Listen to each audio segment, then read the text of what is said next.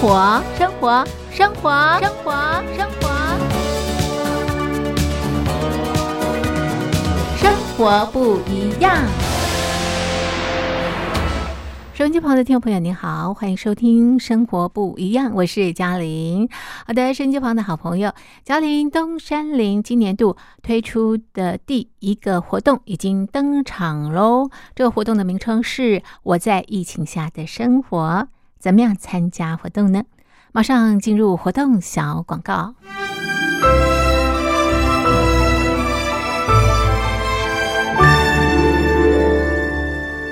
我在疫情下的生活。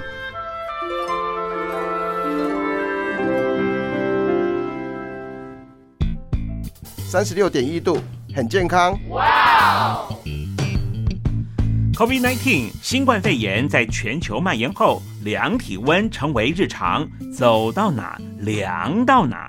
还有啊，戴口罩也是生活必备，没戴口罩寸步难行。哦。非常时期，能不要出门就不要出门，在家办公最安全。三餐买外送，购物到线上，尽量避免跟人接触。非得出门也要与人保持距离，小心再小心。回家后一定要勤洗手。啊，反正心里怎么说呢，也有点紧张。病情现在这么严重，心里总有点恐慌的。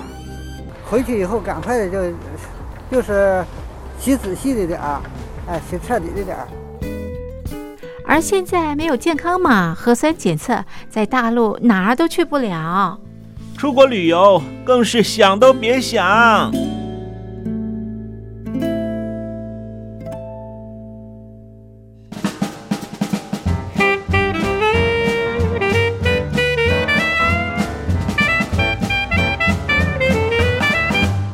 COVID-19 新冠肺炎发展至今，你我的社交方式、饮食习惯、娱乐形态、工作模式都产生变化。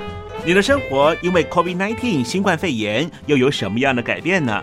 马上写下来参加征文活动。我在疫情下的生活，就有机会得到短波收音机哦。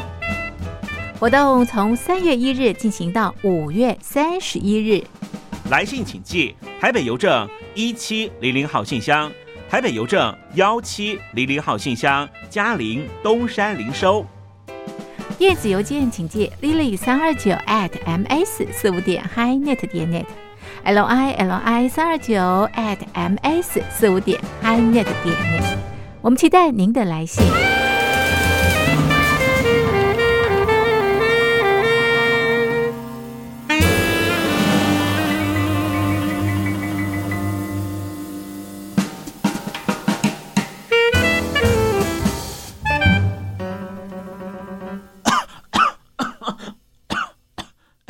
哎，别害怕，我我没有染病啊，我只是喉咙痒痒的。我在疫情下的生活，好，现在咳嗽呢，都很担心别人啊误会误会我们啊染疫了，对不对？好，所以呃，其实这也是生活的这个改变。好的，这是啊嘉陵东山林今年推出的第一个活动。我在疫情下的生活，我想 COVID-19 新冠疫情对我们的生活影响方方面面，相当相当的大哦。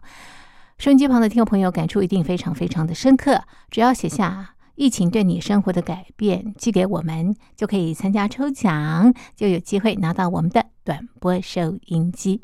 活动进行到五月底，请大家告诉大家，赶快来参加活动。嘉陵东山林在台北等候听众朋友的来信喽。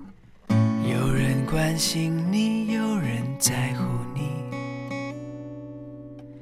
有人好想更深的了解你，有人希望成为你的知己，有人想拥抱着你，有人想着你，有人爱着你，有人敬佩你付出的勇气。有人因为你而赞美上帝，有人要你别放弃。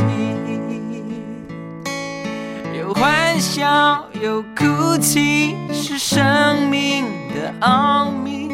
请别忘记，在黑夜里才看到星。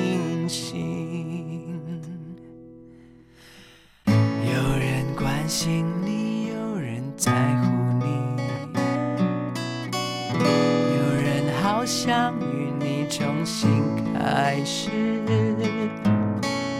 有人渴望得到你的宽恕。有人需要你关心，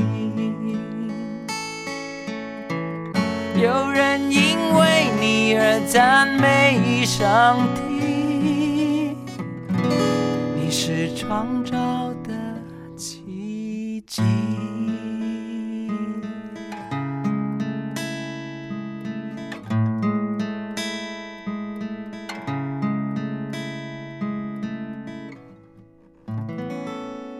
台正宵演唱的《有人关心你》，收音机旁的听众朋友您好，您现在收听的节目是《生活不一样》，我是嘉玲。今天是中华民国一百一十年，西元二零二一年三月二十二号，星期一。今天在《生活不一样》节目当中，我们要进行的单元是轻书阅览室，一块来阅读台湾的好书。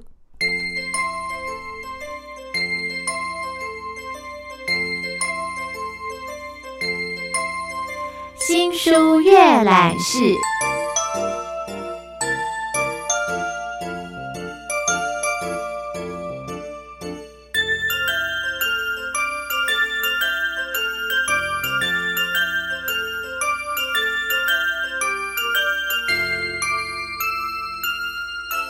好的，收音机旁的听众朋友，我们现在进行的是新书阅览室单元。那么，接下来在单元当中呢，我们和所有的好朋友一块阅读的这本书是大是文化出版公司出版的书籍。这本书的书名是《新冠后中国与世界的最终战争》，很严肃的一本书，但是也是很重要的一本书哦。那么，今天在节目当中呢，我们电话连线给大是文化出版公司的总编辑吴一伟，我们请一伟来和我们介绍这本书。一伟，你好。嘉玲好，各位听众大家好，我是大是文化的总编辑吴一伟。这本书我跟着时事走哈，对，呃，很耸动，嗯就是新冠后中国与世界的最终战争。嗯好，那呃，就是中国的疫情，坦白说战胜了，让美国再次伟大，是这个副书名。为什么？因为川普输了，对不对？嗯哼，那很，川普有很大部分真的来自于中国的疫情。嗯哼，那中美台下一步会如何发展？嗯好，那呃哪种情况下谁会自灭？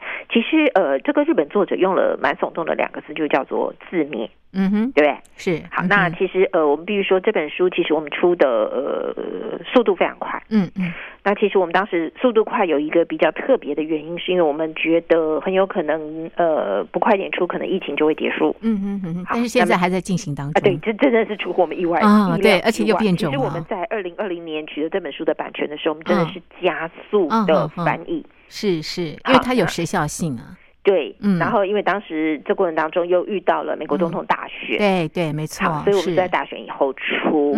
那没有想到这个书名虽然非常跟得上时事，但是还是有一点点没有到时事，因为并没有新冠后嗯。进行中，对不对？好，并没有新冠后，就是呃进行中，中国世界的最终战争。是，但是啊，书里头很多的这个资料呢是值得这个参考的。对，那这本书很有意思，它是嗯日本一个非常知名的评论家叫做宫崎正弘嗯、那他其实呃。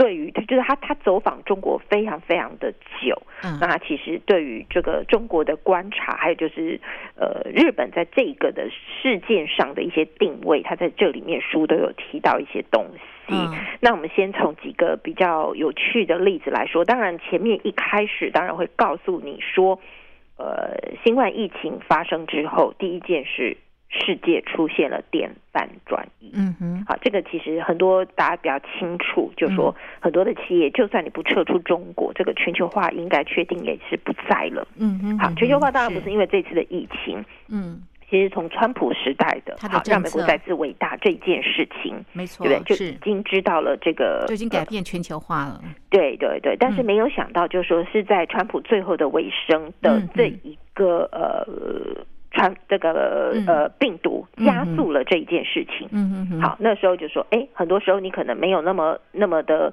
呃支持这件事情，可是因为这样子，那没办法，因为一个意外，也就是疫情，很多的工厂，加速了世界工去厂其实都开始在迁移当中。就离开中国大陆。对，那是没有嗯办法的事情。好然后第二个就是说哈，呃，我们可以发现到目前为止，就算是我们没有办法完全的去中国化，嗯但有一个浪潮已经在全球蔓延，嗯，嗯那叫做排斥中国。嗯嗯嗯。好，我们看澳洲就非常明显，嗯，对不对？对对，是就说有一些东西你没有办法跟他完全不要做生意，嗯哼嗯哼，但排斥中国这件事情开始在兴起。是好，嗯那当然，呃，我们必须说哈，在新冠疫情爆发之前，嗯呃，习近平曾经倡导一个叫什么叫“一带一路”的国际计划。对，没错，是。那疫情这件事，我们已经确定这件事几乎是完全失控，嗯。哼哼哼，好，是。就是完全的没有办法被全世界接受，嗯。就是破产，对不对？对。对，那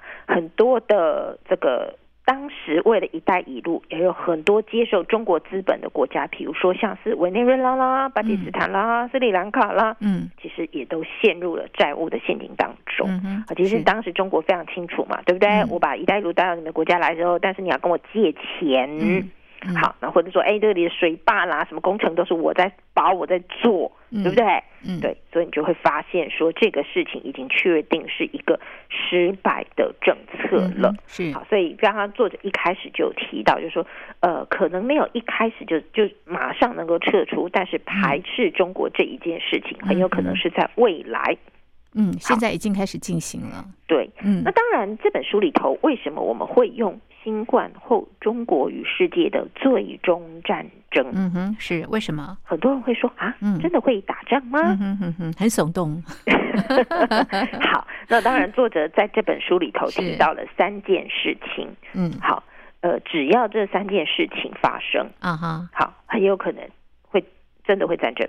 就会引爆了，对，第一个事情就是，比如说中国共产党很多的高干或者是这个企业，它的在美的资产遭到冻结。冻结是，这个过去其实新闻其实有提到，也有，没错，对不对？嗯，嗯是，好，就是说你知道吗？就是嗯。如果两边美国跟中国继续的这样子的不对盘，嗯很有嗯。可能在美的资产遭到冻结的时候，的确嗯会嗯。惹毛中国。是，那第二个，也就是中国共产党最在意的，嗯就是共产党的崩坏。比如说，有人去提出了资讯公开或是政治上的改革。嗯嗯嗯，那当然，政治上的改革很有可能就是他们要求所有关于病毒，或者是说关于这个到底有没有煤炭，嗯嗯到底这个食品能不能吃，嗯，好的资讯要在更能够公开的时候，这是有一些什么嗯，一个政治上的改革。是，嗯好，，那当然这这一个第一个是美国的决定，在美嗯资产遭到冻结，对不对？对对，第二个问题是中国内部的问题，内政的问题。是是，好嗯，那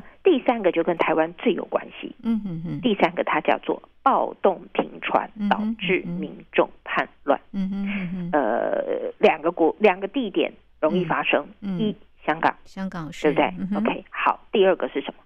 嗯第二个是新疆。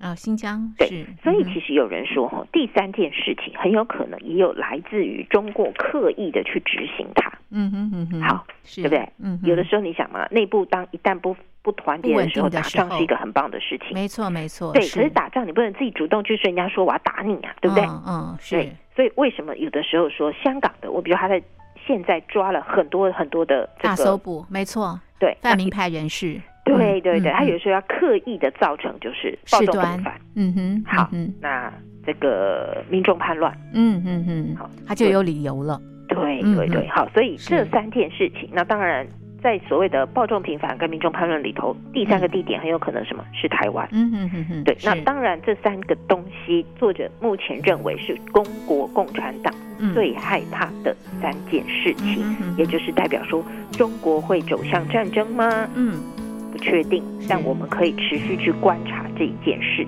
情。教室里堆满的回忆边空一片上挥洒的汗水凝结成永远。我没有那份坚定朝着梦想前行就哭着。留在原地。书桌前散落的白卷，沾满红墨水。镜子中迷惘的眼神，认不出是谁。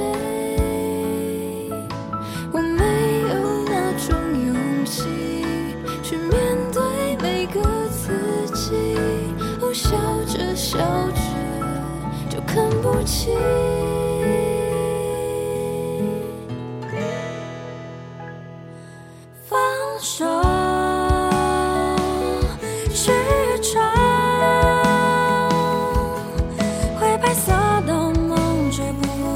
是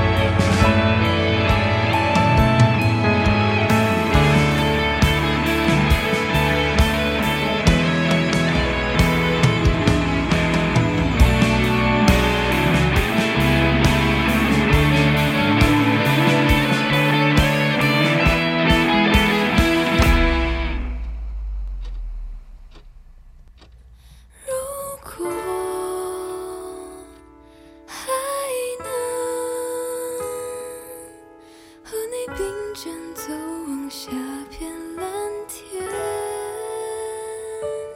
如果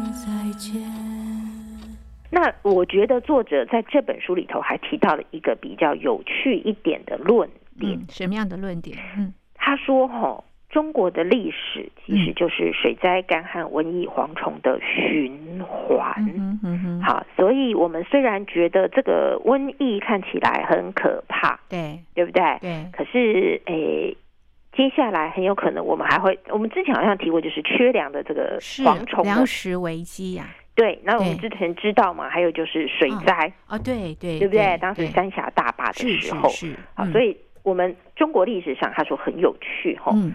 诶，瘟疫好几次都会嗯。让王朝灭亡，甚至会改变了世界史，嗯，所以他说很好玩，嗯。水灾、干旱、瘟疫、嗯黄海嗯。这些历史的循环，嗯。就会造就中国的历史。嗯嗯。那所以呢，他们认为说，未来中国很难就是避免不了，一定是这四件事情：嗯。水灾、旱灾、疾病，它会不断不断的循环。嗯那很多人说啊，瘟疫过了，可是你知道，其实呃，我们知道他们曾曾经有那个粮食不足，嗯对不对？黄海，嗯嗯。对，所以这个部分，他们认为也是未来中国内部可能会导致动乱里头非常重要的一件事情嗯嗯。好那其实这里面在第这个九十八页，它就有特别提到了哈、嗯嗯就是说，呃，蝗虫、蚱蜢。好，还有嗯甘蓝叶虫，我才发现说天哪，这个种稻的时候你会碰到的这个害虫还真的真很多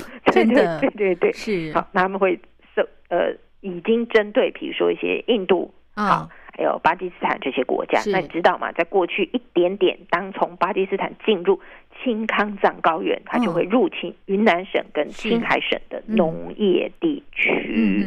我看了这书以后，我吓一跳，说原来历史上啊，在嗯一九二九年蝗灾曾经袭击中国东北地区，而且嗯侵入蒙古。嗯，我的妈呀！嗯当时曾经导致一千万人饿死。对，好严重哦，对，大就说我们有的时候就忘记历史，对不对？其实是可以借鉴的，对，好，嗯。你知道吗？中国农业吼嗯。对于国内 GDP 的贡献是高达七点二趴，嗯，从，事农业的人口有六亿人呢。哇哦，是是，哦，我看这数字的时候，嗯。我，突然觉得太可怕了。很可了。怕，好，，所以虽然都市化程度，他说已经到达了超过百分大概五十一趴，嗯，一半以上，嗯，对。可是你知道吗？到了农忙的时间，对，好，很多的离乡的嗯。到都市去赚钱的人，他会其实有返乡协助。嗯嗯嗯，可是你知道，今年又有个麻麻麻烦的问题，对不对？嗯对就不能流动，是你不能随就地便东跑西过年跑的。没错，因为疫情的关系，对，嗯。好，所以很这个作者说哈，疫情是表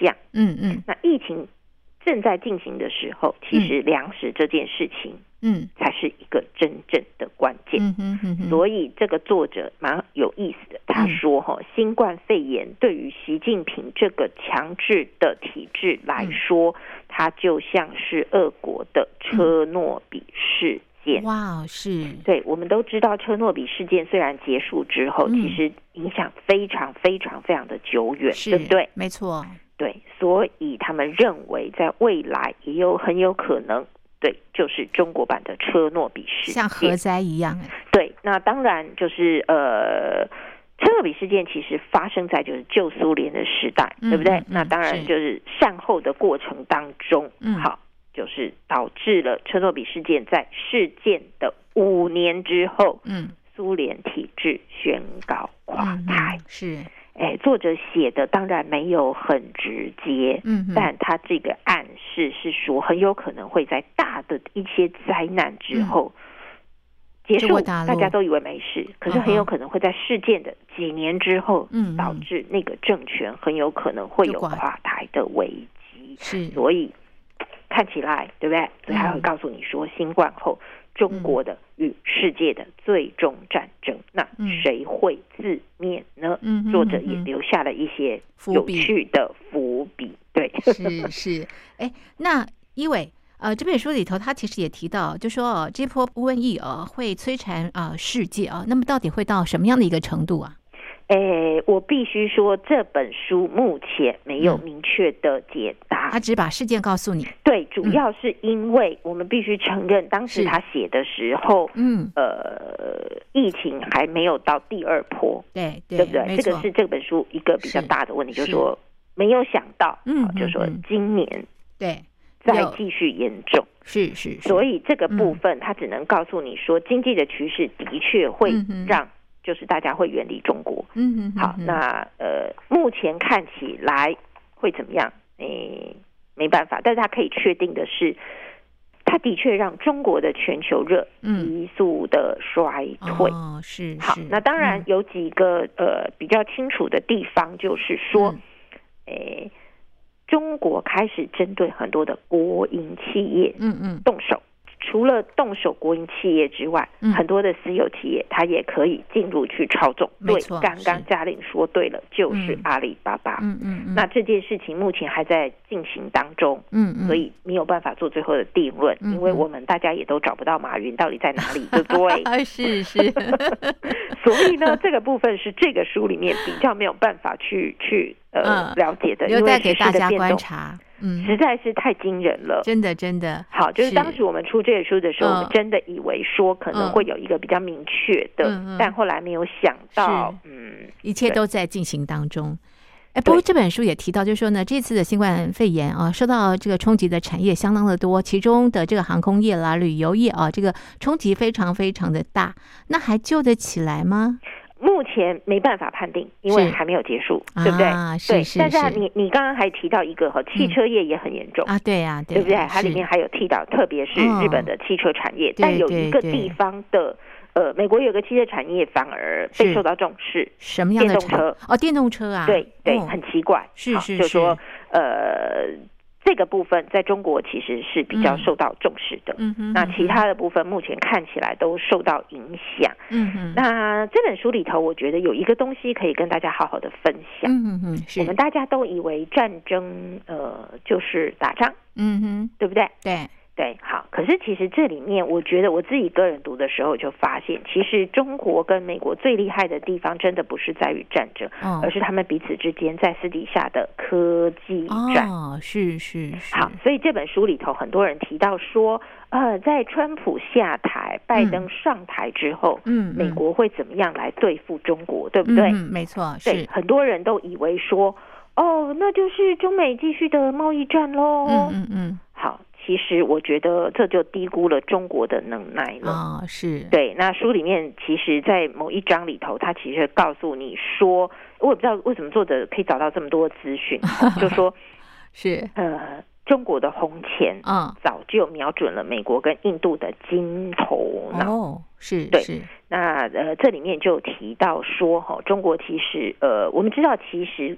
前一阵子好像是去年吧，嗯美国关闭了很多的孔子学院。嗯，没错，不晓得大家有没有记这个那个？我先简单介绍一下孔子学院。嗯孔子学院名好名为好听啦，哦嗯嗯，就说在美国各地的大学里头都有设孔子学院。对那听起来呢，其实就是呢，来，我先教你读中文，啊，是，理解中国文化。对，好，这个我们知道很多台湾也有很多的外国人，他们就会说他们在呃哪些地方学中文嘛，对不对？对，然后就会听到什么孔子学院啦，是好，那可是后来他们都会发现说，很多的孔子学院其实都是中国大陆用来作为什么？作为作为就海外学生的洗脑，嗯嗯，还有呢，还有就偷取很多的资讯，对，所以才会导致美国。去年的时候，很多的孔子学院全部都关闭，然后削减了补助金的预算。没错那，当然，其中这个书里面举的一个最有趣的例子，就是说，嗯中国虽然在这个经济上面受到了很大的冲击，嗯。但是它军事霸权的威胁并嗯。没有降低。嗯好嗯，特别是次世代的网络是战争。对，用数位，对，而且嗯。更可怕的是，你知道它进入到了，比如说很有意思哦，嗯。这里面提到哈佛大学哈佛大学的化学嗯。跟化学生物系的主任叫做查尔斯利伯，他是一个高加索人，嗯嗯但是呢，他会把很多许多哈佛大学内部的论文提供给中国。嗯那嗯，中国还支付这个利伯教授嗯。一年，好，就是呃一个月就是五万美金的月薪，嗯，还有每一个月你可以报十五万八千美元的经费嗯作为回报。嗯嗯，哇，好可怕，对不对？是是，而且，呢，还有一个中国的留学生在他嗯旁边当助手。嗯嗯意思就是说，他做了很多的研究，然后就到中国去申请什么？申请专利。哎、嗯那明就是哎，我就不给你经费。嗯，但是其实那些东西都是来自于什么？嗯来自于美国的移民。嗯嗯好，那所以呢，很中国其实开始去窃取什么？他说窃取生物样本，挖角优秀的工程师。是其实这个不是只有美国，对不对？台积电其实也有非常多厉害的工程师，嗯对不对？上次都提过。嗯，好，那而且这个利博教授其实是人造脑还有纳米科技的领域的专家。是好，所以呢很好玩。这个视频也提到，他们叫做嗯网站士兵。嗯嗯各位，过去我们提到打仗，我们都嗯以为是什么？是嗯军人。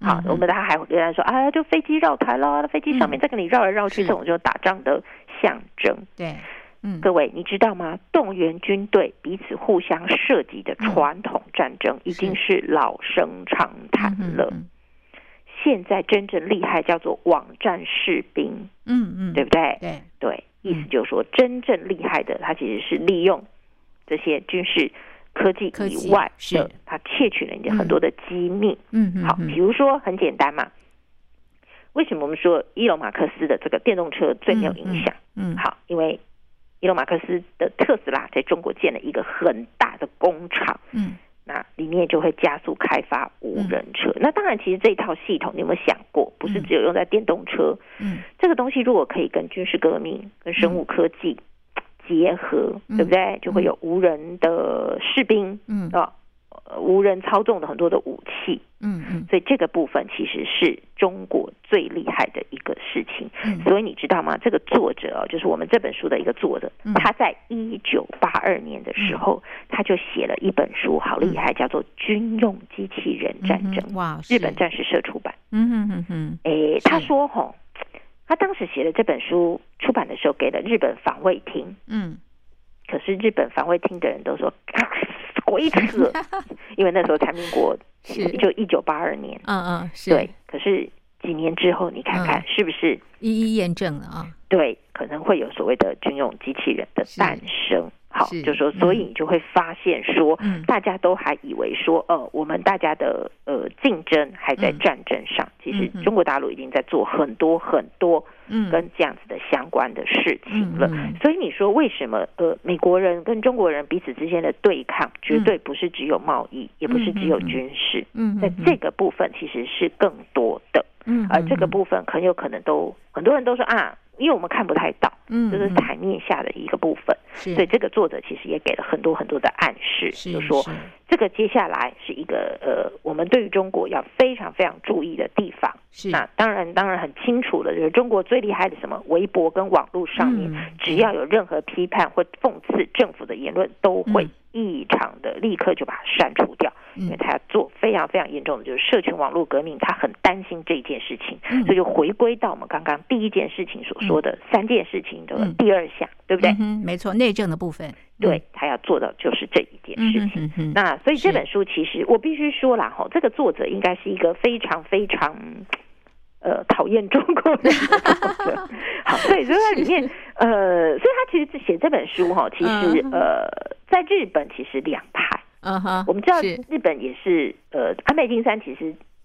在他在任之，其实他是一个亲共，对对不对？他跟中国的关系其实是比较好的，也才是导致说这一次日本的疫情为什么会这么这么严重的原因，是对不对？他们想要赚更多的这个中国人的钱啊对那当然，当然奥运。所以为什么这本书在出的时候，作者会马上出，就告诉你说为什么中国、呃日本在这一次受到武汉肺炎这么严重的影响，是。跟过于轻中，其实有非常非常重要的关系。嗯，对是好。那刚刚也提到这个这本书也提到这个中美台的下一步会怎么样发展呢？那同时也点到了这个中国大陆啊，最呃在这个最终的战争会怎么样自取灭亡。待会儿我们再请一伟介绍给所有的听众朋友。我们先来欣赏一首好听的歌曲，歌曲之后再回到节目当中。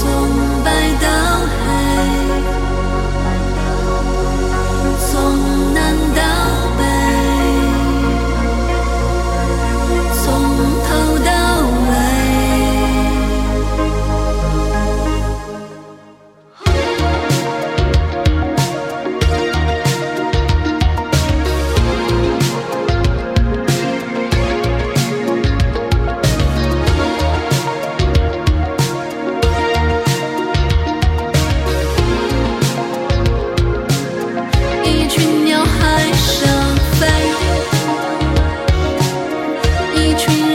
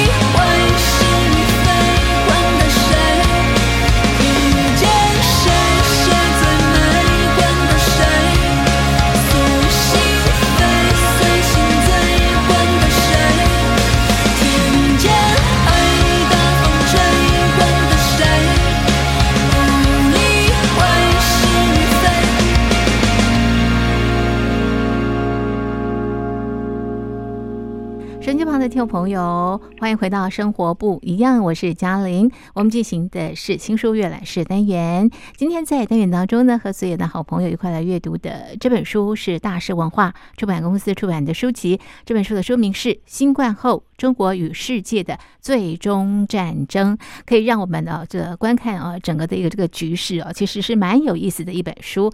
那今天在节目当中呢，我们电话访问大师文化出版公司的总编辑吴一。伟，那么在这本书里头呢，也提到中美台的下一步会怎么样发展呢？来，请一伟来告诉大家。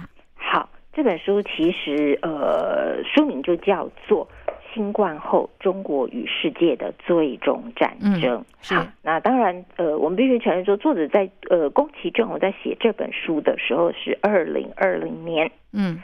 好，那我们用非常快的速度把它出版。嗯，那么本来期待的是说，在它出版的时候，就是美国大选已经结束，对，然后疫情也告一个段落，是，哎，但没想到，呃，大选的确结束了，然后也跌破台湾人的这个判断，嗯，然后新冠却没有结束，是是，所以这一切还是在进行式当中，对。